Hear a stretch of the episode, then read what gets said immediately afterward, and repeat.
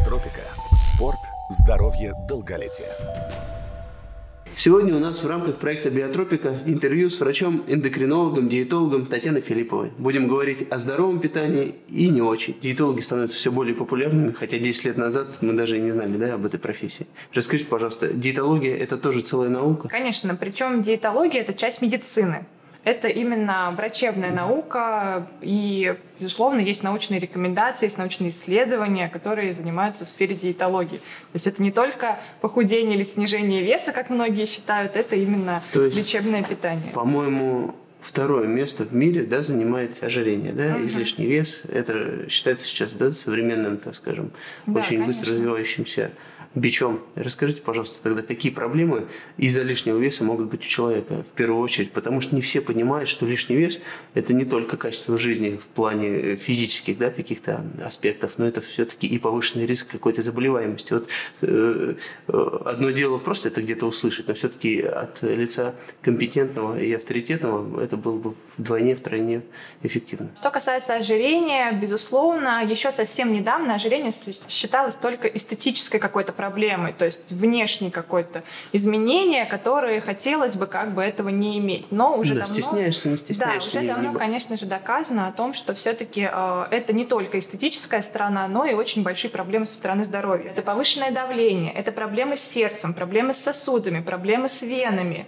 А, то есть очень много вытекающих последствий. Риски инфарктов, инсультов тоже могут быть связаны в связи с тем, что если у человека есть ожирение. Проводилось множество исследований, то есть это не одно какое-то исследование, их достаточно достаточно много за большой промежуток времени, где э, учитывались люди, у которых нет избыточного массы тела, у которых есть ожирение, и насколько у кого повышен риск развития вот этих же заболеваний, плюс оценивалась продолжительность жизни в целом, и, конечно же, продолжительность в целом э, жизни снижается, если у человека имеется лишний вес или ожирение. Соответственно, чем выше избыточный вес, тем больше массы тела, тем больше рисков развития и, соответственно, тем больше рисков даже жизни угрожающих. Люди, которые без избыточного веса, спортивные, активные, они, в принципе, каждый ну, там, понятно, что есть частные случаи, живет дольше. За счет э, того, что люди с избыточным весом чаще болеют и преждевременно умирают, или преждевременное в общем старение за счет избыточного веса. Здесь идет больше за счет заболеваний. То есть есть серьезные заболевания, которые могут привести к каким-то серьезным осложнениям. То есть это влияет и на продолжительность, и на качество жизни. Потому что ожирение, по сути, может стать таким пусковым фактором, когда разовьются какие-то заболевания, которые приведут к инвалидизации. Допустим, этого могло бы не стать, если бы ожирения не было. И плюс, конечно же, это серьезные какие-то проблемы, такие, ну, которые я упоминала, что инфаркты, инсульты. Чтобы быть здоровее, нужно следить за своим весом. Следить нужно не только за весом, но и, в принципе, за своим питанием. Вот, я потому к этому что, хотел, да, потому что избыточный вес – это, это следствие неправильного питания. Да, но это очередь. не единственная проблема неправильного, э, следствие неправильного питания. Человек может не иметь избыточный вес, но при этом неправильно питаться и иметь другие проблемы со здоровьем, которые тоже вызываются Там, например, заболевания желудочно-кишечного тракта, да? Да, да, в Что том еще? числе. А, нарушение обмена веществ, заболевания желудочно-кишечного тракта, а, в принципе, гормональные какие-то даже сбои, они могут а, приводиться в последующем к тому, что имеется серьезное ну, нарушение ну, неправильного питания. Про гормоны это, наверное, такой темный лес для меня. Очень хотелось бы услышать ваше мнение и рекомендации, э, потому что многие ребята даже и в принципе не понимают, что такое белки, жиры, углеводы, как их соотносить и как правильно питаться. Ну, прежде всего стоит сказать о том, что основа – это сбалансированное, рациональное питание, которое подходит каждому конкретному человеку. То есть это не следование каким-то готовым рационам, каким-то готовым меню, каким-то программам, которые вот э, под все, под общее такое подходят. Чего-то хочется, то и кушать. Просто, а, да, ну, грубо говоря, следить за потребностями. То есть у нас есть одна ситуация, когда есть потребности со стороны здоровья, то есть когда у нас есть какие-то нарушения, какие-то заболевания, которые требуют коррекции питания. Ну, допустим, самый такой банальный пример, при сахарном диабете нам нужно исключать сахар, нам нужно исключать сладкие продукты. Соответственно, здесь мы не можем против этого уже Мне пойти, кажется, потому что есть такое нарушение. А, ну, категори... здесь вопрос категоричности. То есть здесь мы говорим о том, что категорически хочется, не хочется, но нужно соблюдать. Потому что здесь уже есть нарушение со здоровьем. Это может быть там проблемы с желудочно-кишечным трактом, которые тоже требуют исключить какие-то продукты. Это одна ситуация. И другая ситуация – это когда э, самостоятельно человек, как бы, него нет каких-то показаний категорически следить за какими-то требованиями, но тем не менее он за ними следит, э, соответственно, он считает, что он делает свое здоровье правильным, но на самом деле он постоянно себе создает стрессовую нагрузку. То есть он постоянно э, себя сдерживает, постоянно себя вот э, контролирует, постоянно вот себе что-то запрещает, ограничивает. И рано или поздно срывать. Да, потом в итоге это приводит к срывам, то есть это Ну, съеденное большее количество, да, и, соответственно, здесь могут быть даже и психологические какие-то проблемы, в частности, например, расстройство пищевого поведения. Так, ну как же тогда, если не часто. ограничивать себя, ну вот, как- когда я не ограничиваю себя, немного отпускаю, то возникает э, тенденция на набор веса. Соответственно, э, невозможно же все-таки, не ограничивая себя, получать какой-то результат, держать даже. На самом деле было. возможно. На самом деле возможно. Здесь вопрос в том, что когда питание выстроено изначально правильно, то есть, в принципе, человек питается, и его организм получает все, что ему нужно. То есть, по сути, питание — это э, физиологическая потребность нашего организма. То есть основная цель питания — это энергия, которую мы из нее получаем, и плюс еще питательные вещества.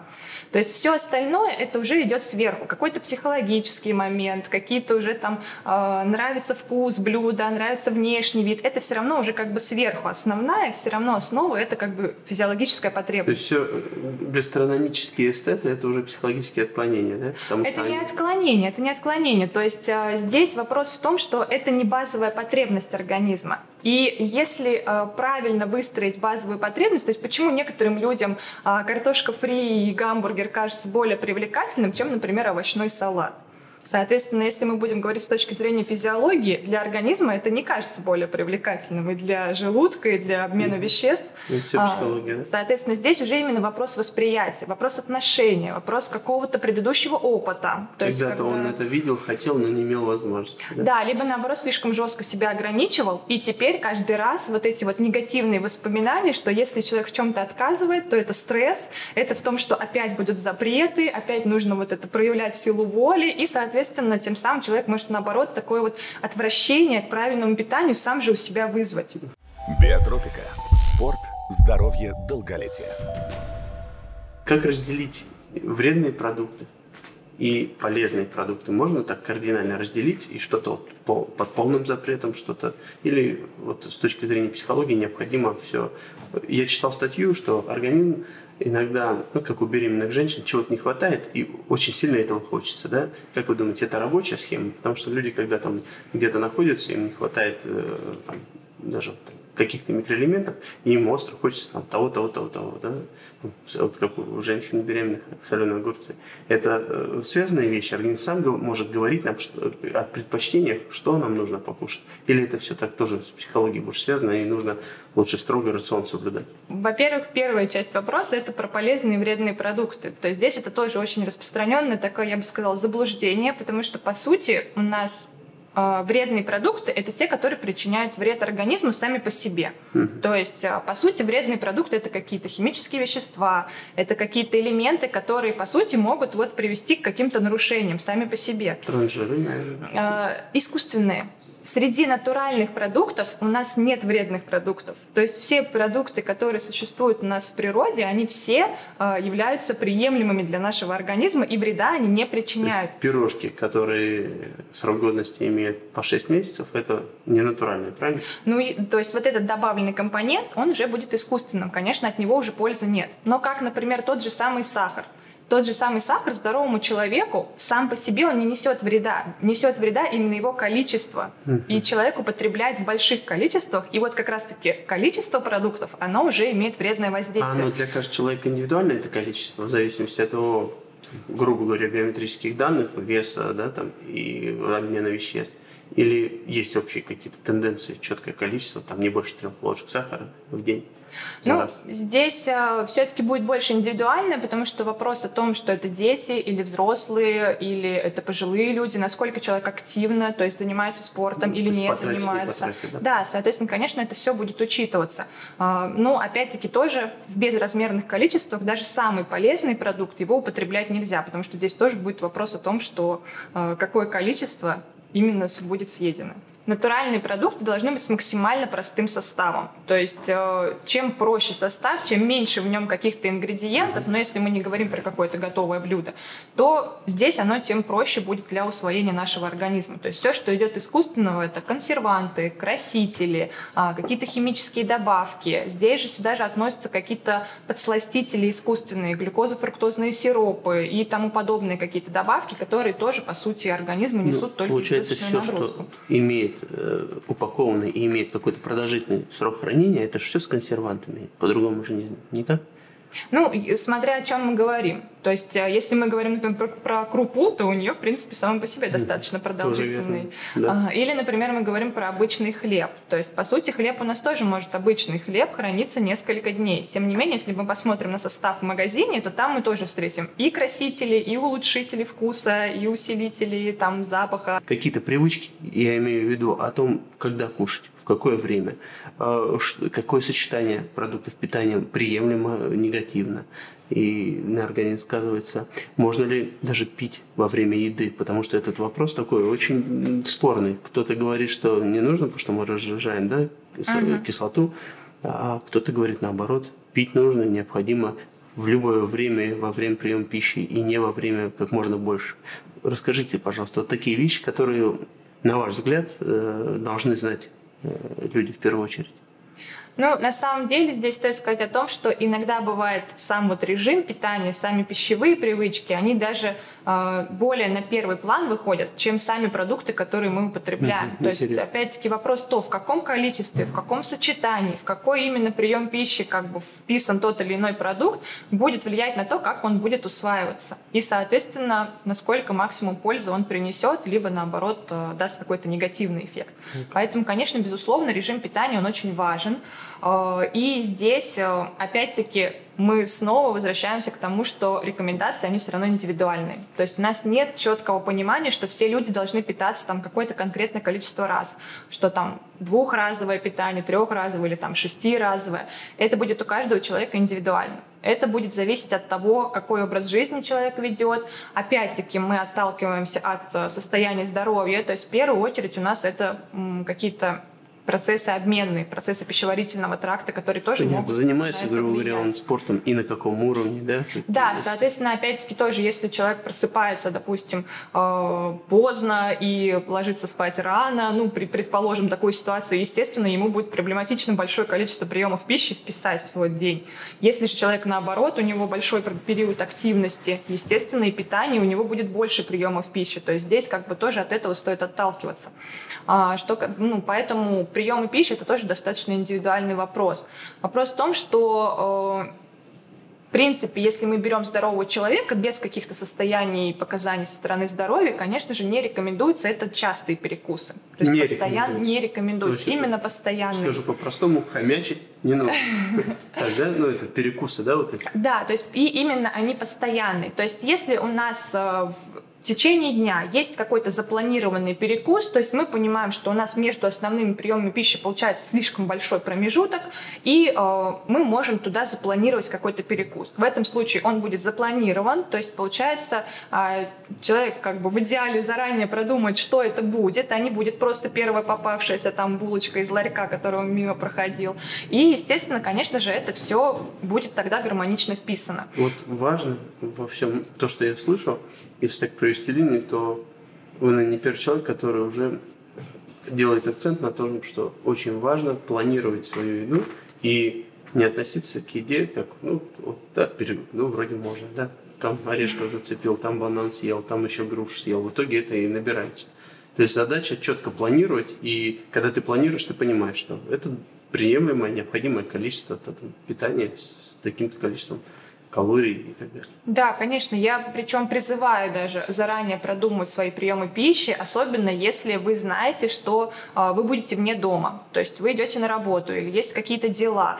Заранее продумать, что вы будете кушать. Либо вы пойдете в какое-то место, у вас будет возможность время на это, либо вам нужно взять что-то с собой. Тогда что взять с собой? Будет ли возможность, допустим, разогреть еду э, или какое-то место, где перекусить? То есть э, все вот эти моменты, если они продуманы заранее, то и you. Режим питания получается сбалансированный. А если же получается, что человек подумал, ну ладно, где-нибудь там перекушу, соответственно... Плюс непонятное качество. Да, можно пить воду во время еды. То есть здесь... Вы считаете, можно? Да, потому что э, это не я считаю, это физиология нашего организма. Mm. То есть с точки зрения... А почему тогда половина диетологов рекомендует, половина нет? Как знаете, по поводу натропов во всем мире натропов не применяют, у нас там их рекомендуют в Советском Союзе еще. Ну, здесь также можно сказать, что среди тренеров кто-то рекомендует пить воду во время тренировки, а кто-то вот говорит, что вообще нельзя там ни капли и даже какое-то время после нагрузки. Ну так вот, есть же одни исследования, но почему они тогда, мнения-то раздваиваются? Есть э, как натурные испытания да, на группах людей, которые...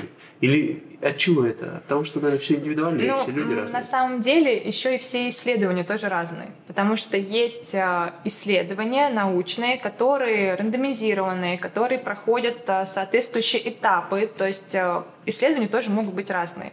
И в зависимости от того, насколько это масштабное исследование, насколько оно включает в себя количество испытуемых, насколько оно продолжительно по времени, то есть тоже важно еще оценить не только вот что а, там месяц посмотрели или ну, неделю. Думаю, то есть, соответственно, да, конечно, поэтому это тоже все учитывается. Очень много исследований, которые вот основаны просто на какой-то маленькой группе, либо это там мнение какого-то вот конкретных там конкретной группы людей, которые вот провели это исследование.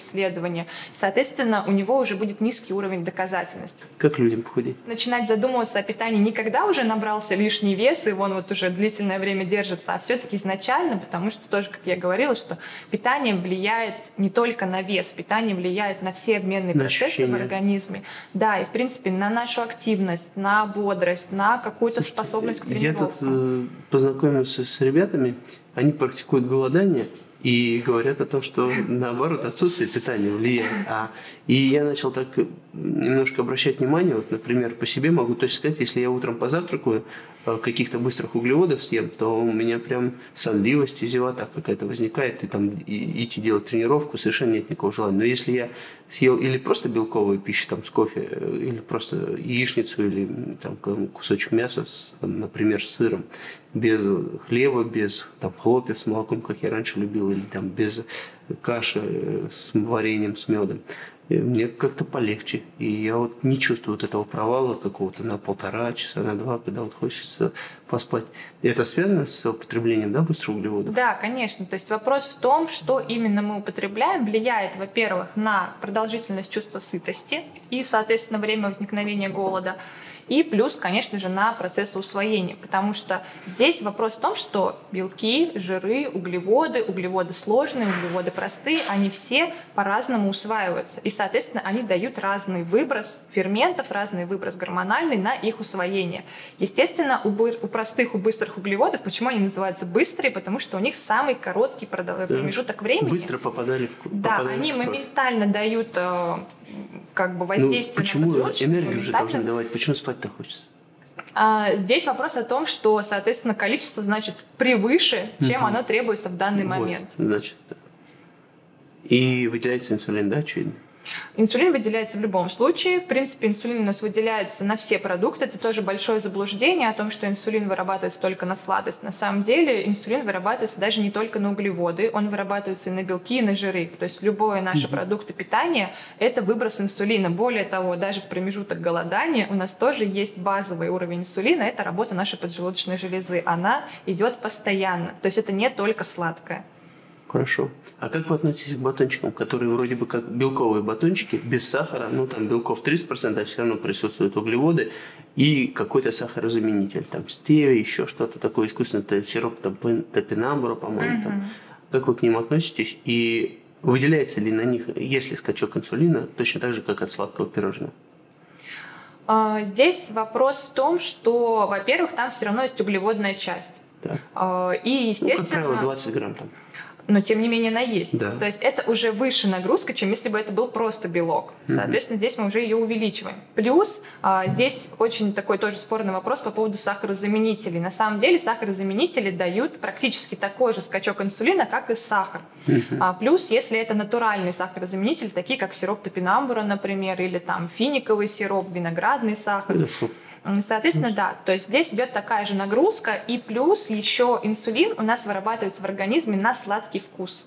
То есть, когда м, вроде бы нет продукта, да? да, но есть сладкий вкус, это уже дает стимул к тому, чтобы поджелудочная выработала инсулин. То есть, фактически нецелесообразно заменять сахар стевией или искусственным там, химическим сахаром, да, каким-то, ну, химическим Если нет никаких показаний со стороны здоровья, то есть когда нужно категорически исключать сахар, то есть здесь вот основной момент это все-таки сахарный диабет, либо какие-то проблемы с а, поджелудочной, желудочно-кишечным трактом. Если ничего этого нет, то в принципе нет никакой разницы для здорового человека заменять сахар на сахарозаменитель. Хорошо. Вопрос лучше все-таки ориентироваться на его количество, а не mm. на то, что просто замещать сахарозаменителем. Либо если уж уходить от сахара, то от него уходить полностью, то есть полностью убирать сахар, а не замещать вот эту, не делать вот эту подмену, что вроде бы вкус остается такой же, но там не Сахар и мед. Одно и то же. Практически да. То есть ложка сахара, да. Э, если посчитать, то то же самое, что и ложка меда. Ну, вопрос в том, что в меде у нас есть еще полезные вещества, а у нас есть витамины. Нет. В сахаре их нет. То есть сахар, по сути, нам дает Очищение, только углеводную да? нагрузку. Да, если мы говорим вот про свекольный, белый, обычный сахар рафинированный. Mm-hmm. То есть, если тростниковый сахар, то он по поинтереснее, он не такой сладкий, да? Э, настоящий тростниковый сахар, который тяжело найти. Ну, на самом деле, тростниковый сахар, он практически такой же. То есть, если мы берем нагрузку углеводную на организм, то они идут Тоже. идентичные. Угу. То есть он ничем не полезнее, ничем не э, как бы какого-то а, меньшего а влияния оказывает. Придают какие-то дополнительные свойства, что он безопаснее, что он лучше, что лучше выбирать всегда тростниковый сахар. Все-таки это большая часть маркетинговых ход. То есть тем, что как тростниковый якобы полезнее. Вокруг, да, всего здорового да. питания. Как относитесь к голоданию? Вообще голодание – это не физиологично для нашего организма. То есть у нас организм... А как же люди, охотники, которые по несколько дней без добычи были, а потом сильно наедались и несколько дней опять охотились и без добычи были. Эти процессы вроде бы так описываются. Ну, на самом деле э, у нас устроено немножко по-другому. У нас просто в организме есть э, механизмы, которые запускаются на как бы самосохранение жизнедеятельности. То есть у нас предусмотрены периоды голодания как раз-таки, ну вот если мы берем какую-то древнюю ситуацию, у нас здесь предусмотрено, что получение энергии из других источников. Но это не значит, что для организма это хорошо. То есть это, во-первых, огромная стрессовая нагрузка, которую организм испытывает. Это перестройка процессов пищеварения, это перестройка обменных процессов, то есть все это сопровождается э, общими такими внутренними изменениями. Соответственно, здесь э, голодание, оно может быть использовано, оно имеет место быть, оно используется в медицине, есть такое понятие, как лечебное голодание. Иногда бывает невозможно без него обойтись, то есть действительно к этому приходится прибегать. Но, опять-таки, для здорового человека, когда нет особой потребности, в принципе, в голодании тоже какой-то потребности нет. Биотропика. Спорт, здоровье, долголетие. Многие практикуют один день в неделю, да, или там голод 40 часов, ну там уже крайности есть и там по 72, но многие практикуют интервальное голодание 16 на 8, хотя бы так не экстремально. Как вы считаете, это эффективный способ, это приемлемо или все равно за эти 8 часов захочется покушать, ты не кушаешь, соответственно, это уже стресс можно чуть-чуть перекусить. Или лучше соблюдать, и это будет давать какой-то результат. Что касается интервального голодания, если опять-таки у нас нет каких-то противопоказаний со стороны здоровья, его можно соблюдать. То есть его можно соблюдать на постоянной основе, если комфортно выдерживать. Вот, то есть вот как раз-таки нет таких ощущений, что приходится испытывать чувство голода выраженное, что приходится себя там сдерживать, э, как-то вот себя держать в руках, чтобы ничего не перекусить. Если этих дискомфортных ощущений нет, то вполне возможно соблюдать интервальное голодание. То есть в данном случае угу. это будет приносить тогда пользу. Всегда же хочется перед сном. Чем это обусловлено покушать? Мне а... как-то легче засыпать. Если голодный, я дольше не сплю. С чем связано, как считаете? Во-первых, здесь нужно смотреть, что входит в приемы пищи. Как правило, а, все вот эти вот перекусы перед сном, а, какие-то вот чувства голода перед сном, оно связано с тем, что организм что-то не добрал в течение дня. То есть либо это какое-то выраженное дефицитное состояние по калорийности в целом, то есть в принципе мало калорий, чем потребовалось на этот день. То есть нужно чем-то добрать. Интересно же, чтобы все-таки достичь какого-то баланса, всегда процесс аутофагии, да, наверное, вам известен, это угу. имеет место быть, он существующий процесс, это не выдумка, не маркетинг.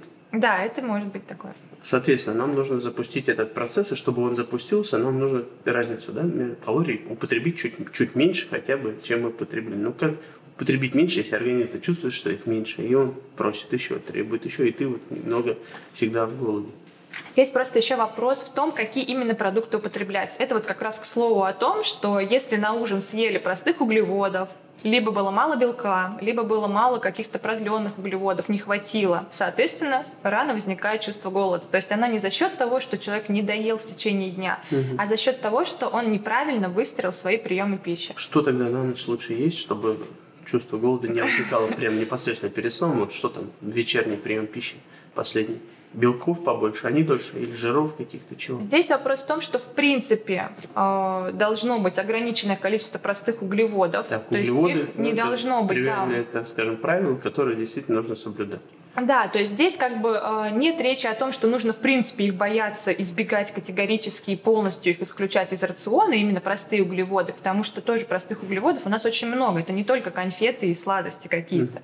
Э, соответственно, их количество допустимо, но небольшое. А, далее мы следим за количеством сложных углеводов, то есть продленные сложные углеводы у нас должны присутствовать. Даже вечерний прием пищи. А, ну, здесь мы говорим сейчас в целом вот целом. про общий рацион. А, соответственно, здесь уже по потребности. То есть, если а, хватает того количества, которое мы употребили за завтрак и за обед, соответственно, к ужину это может быть уже меньшее количество, либо вообще без них.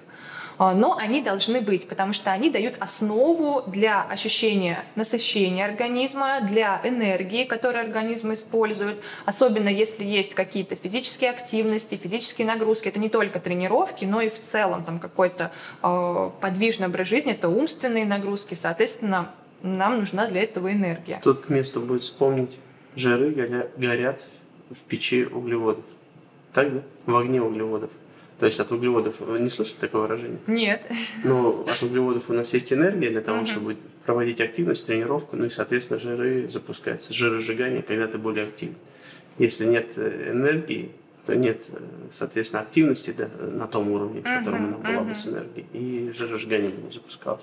Да, Согласны? да, это действительно так, э, потому что как раз-таки, если мы искусственно создаем избыточный дефицит, то есть вот как раз-таки э, дефицит, он действительно должен быть для похудения, но он должно, должен быть тоже разумный. То есть нельзя сразу там резко там, ограничивать в разы колораж. Кето-диету вы не приветствуете?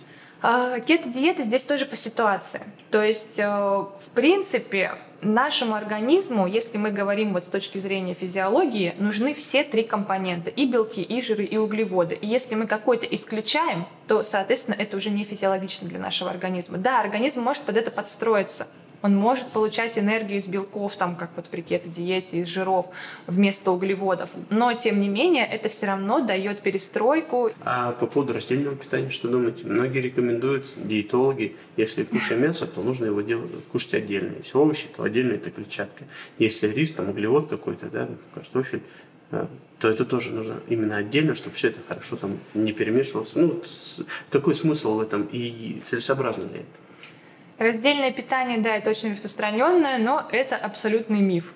То есть это абсолютное заблуждение, потому что э, наш организм настроен на то, чтобы усваивать все. То есть у нас ферменты не делятся на то, что там ну, Интересно, охотник тоже или другое. Э, дичь, там не, не, раньше не готовил э, все вместе, да?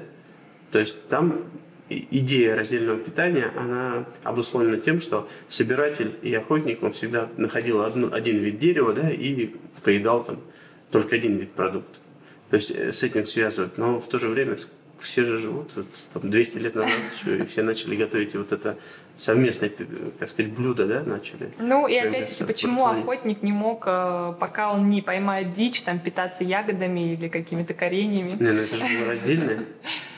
Ну, Нашел корни, ест в этот момент корни. Через два часа нашел ягоды, ест ягоды, потом дичь поймал.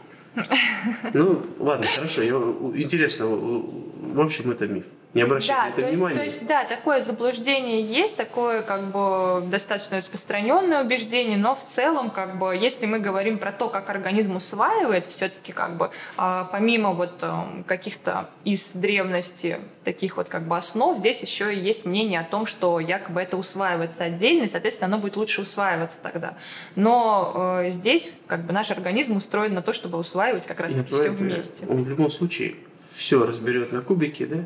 Да, Абсолютно конечно, все настолько конечно. мелко. Утро без кефиром – это приемлемый вариант вечером, чтобы не наедаться, наесться очень хочется, чуть-чуть как бы снизить аппетит. На самом деле здесь можно рассмотреть много вариантов, которые можно употребить на Расскажи. ночь. В частности, э, это и тот же кисломолочная какая-то продукция, это может быть и творог. Кисломолочка, которая не сладкая, да? Чтобы не Да, было- конечно, только натуральная, без добавок, э, без каких-то сахаров.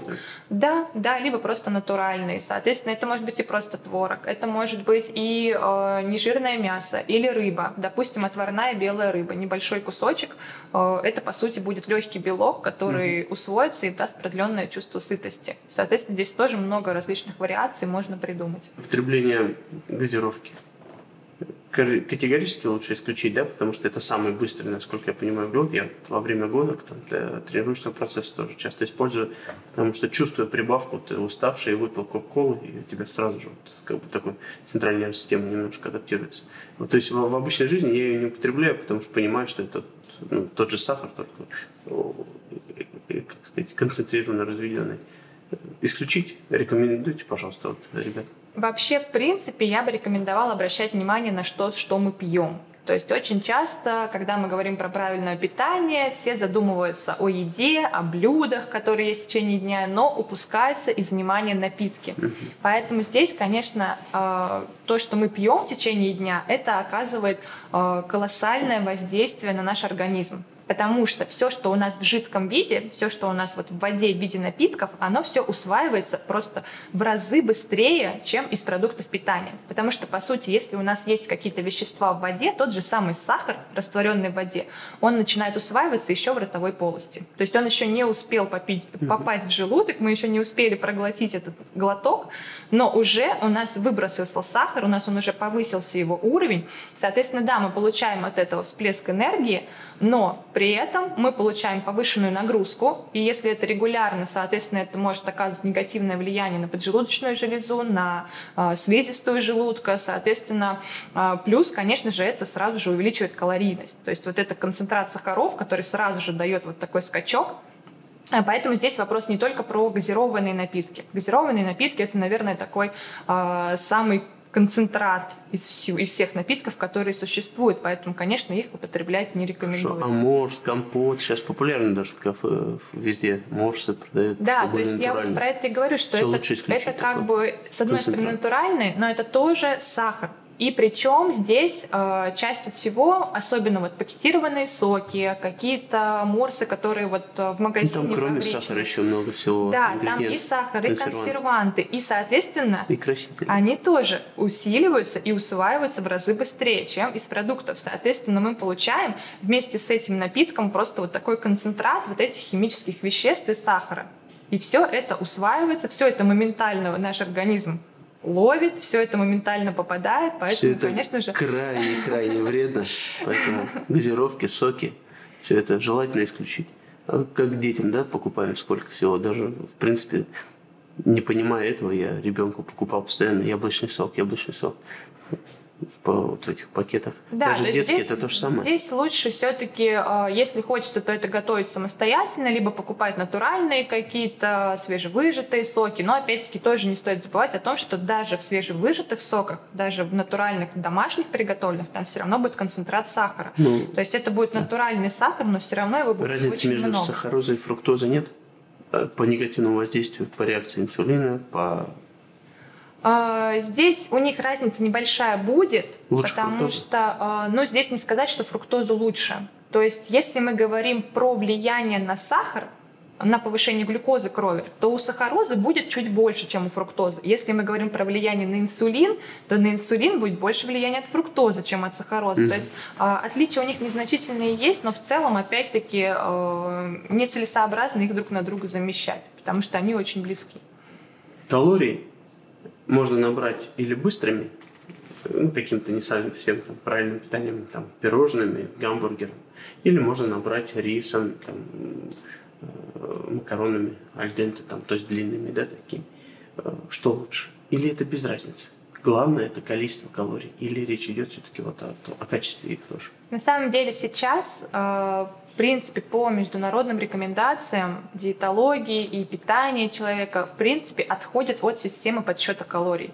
То есть как раз-таки вот по этой причине, что калории мы можем набрать из каких-то продуктов, которые не принесут пользы Да, нашему организму. Да, соответственно, мы можем съесть там две плитки шоколада, а, и по сути вот у нас будет суточный колораж. Но что мы с этого получим для организма? То есть все-таки на первом месте стоит, что именно мы получаем. Полезные вещества, а, белки, жиры, углеводы, в каком количестве, то есть пищевые волокна, какие-то витамины. То есть это все-таки важнее, чем то, в, каких, в каком количестве калорий мы употребляем. Все ясно. Это важно то, в чем мы эти калории да, употребляем, из чего. Да, конечно, конечно. То есть продукты питания. э, э, Понятно, что тарелка риса это безусловно лучше, потому что и долго усваиваться будет. Плавно, да, давайте. Есть в этом смысл, что он плавно, плавно усваивается? Да, конечно, конечно. И, соответственно, мы все равно получим что-то еще, какие-то полезные вещества, какие-то витамины, мы получим клетчатку, мы получим какие-то другие компоненты, чем если мы, допустим, съедим углевод, который даст большой всплеск, калорийность мы перекроем, а вот этот всплеск, он сразу же упадет потом вниз, снизится, и возникнет опять острое чувство голода, потому что, по сути, энергия очень быстро израсходуется. Что действительно, например, для мужчины важно, чтобы тестостерон да, поддерживать, и что можно эффективно э, применять? Здесь я бы сказала о том, что в принципе какую-то терапию, если в ней нет потребности, то есть если мы не говорим о каких-то гормональных заболеваниях, а говорим о том, что в принципе там поддерживать энергию, поддерживать там какую-то выносливость и силу, здесь э, я крайне не рекомендую использовать гормоны и в принципе какую-то гормональную терапию, потому что все-таки это может привести к серьезным сбоям.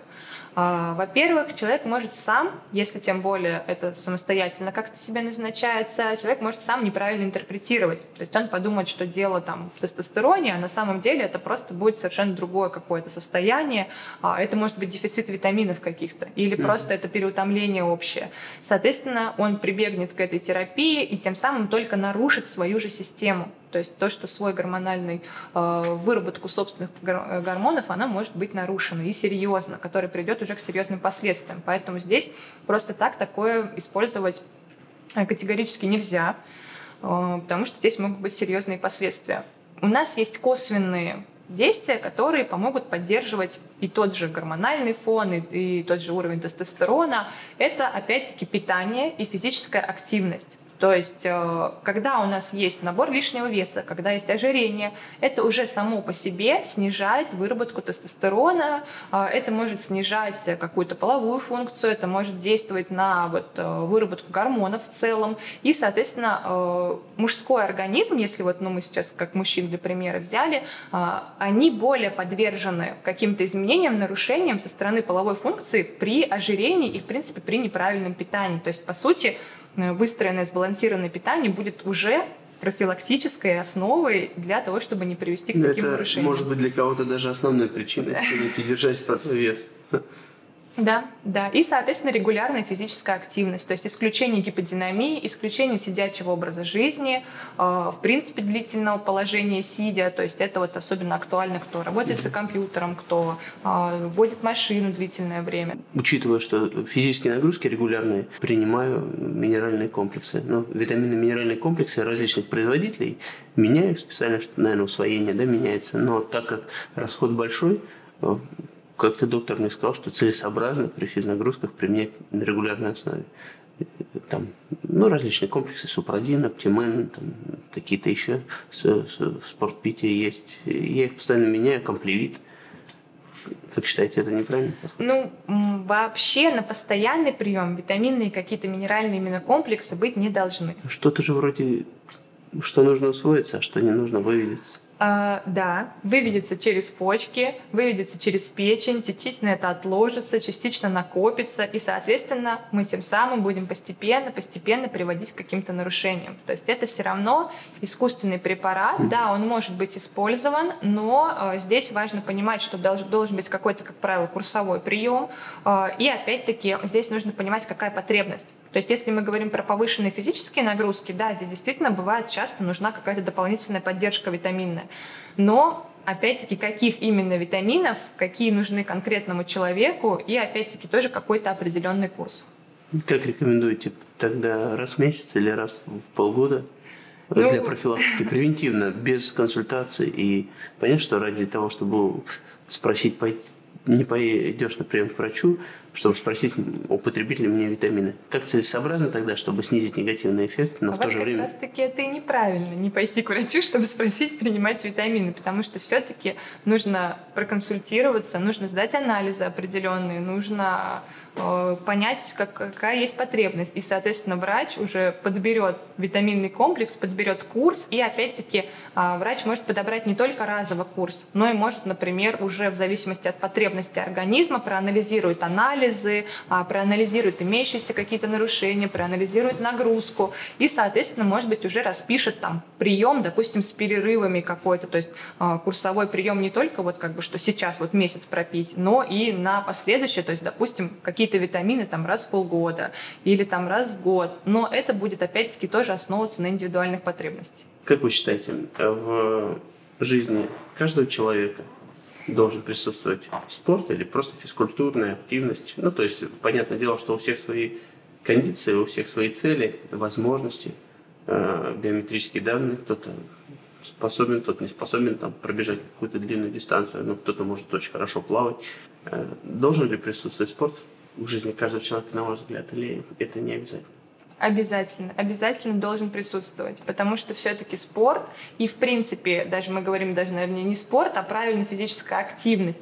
Физическая активность – это э, основа нашей жизнедеятельности. То есть организм у нас устроен так, если мы опять вот все время возвращаемся к физиологии, организм устроен так, что он должен двигаться, должна быть физическая активность постоянная. То есть опять-таки есть люди, которые занимаются там два раза в неделю в зале, а остальное время у них вот полностью сидячее какое-то положение, они сидят Или на работе, сидят, да, сидят дома, а, соответственно, это так не сработает. То есть активность должна быть не просто присутствовать, но еще и должна быть обязательно регулярной и просто вот ежедневной. То есть посильный, какой-то подходящий по возможностям, но опять-таки в любой ситуации у человека э, при любых каких-то нарушениях, отклонениях можно подобрать физическую активность, которая будет этому человеку подходить. Вы занимаетесь спортом? Да. Каким видом?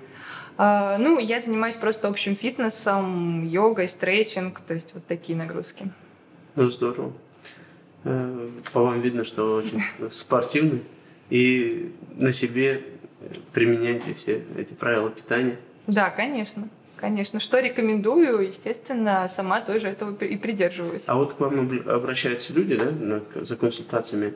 А какие в основном ошибки они допускают при прохождении, так скажем, а, курса, рекомендованного вами по снижению веса, по улучшению здоровья?